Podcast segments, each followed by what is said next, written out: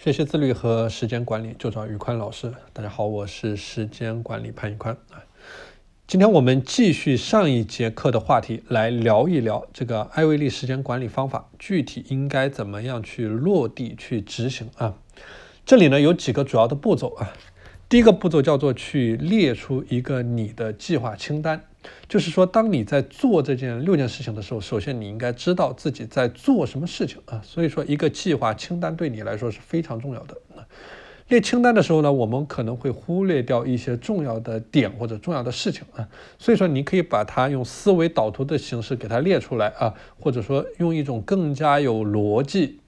的方式呈现在我们每个人的面前啊，所以说列计划这一个步骤是非常重要的。如果说你连自己想要的是什么你都不知道啊，那你怎么样去做一些重要的事情呢？啊？因为你的印象并不深刻，所以说如果说你对这些事情不进行梳理啊，而是直接去想的话，你有很大概率就会把一些很重要的事情去给它遗漏遗漏掉啊。所以说，为什么我们讲要把你要做的一些重要的事情都给它罗列下来，然后形成清单，去整理好，然后再从最，这从里面去挑选一些最重要的事情，就可以最大程度上去保证你做这个事情的一个周全性啊，这是第一个点。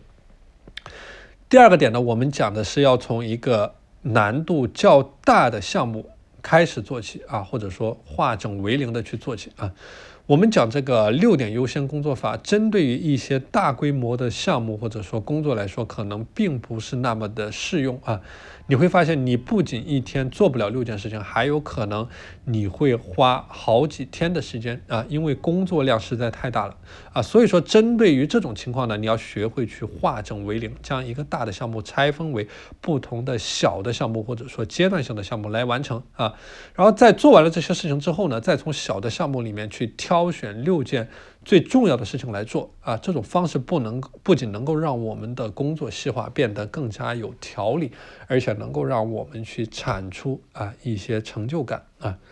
第三个点叫做去按照重要紧急程度对事物进行一个管理啊，就是说，当你选择出最重要的六件事情以后呢，你应该按照轻重缓急对它进行一个排序，因为我们在做的时候，应该首先要知道首选的任务是什么，其实是第二件任务啊，以此类推。有的时候呢，我们还会面临一些问题，就是当你在计划当中可能会预计自己要做。六件事情的时候啊，因为实际操作当中有很多具体的意外情况，所以说没有办法把